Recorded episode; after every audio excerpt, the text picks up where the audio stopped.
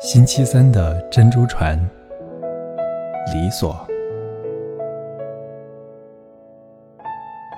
当秋天进入恒定的时序，我便开始敲敲打打，着手研磨智慧的药剂。苦的还不够，我想，只是偶尔反刍。那些粘稠的记忆，便足以沉默。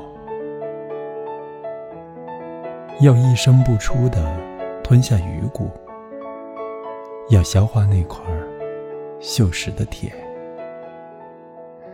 我想，这一生最好只在一座桥上结网，不停的画线，在指挥他们。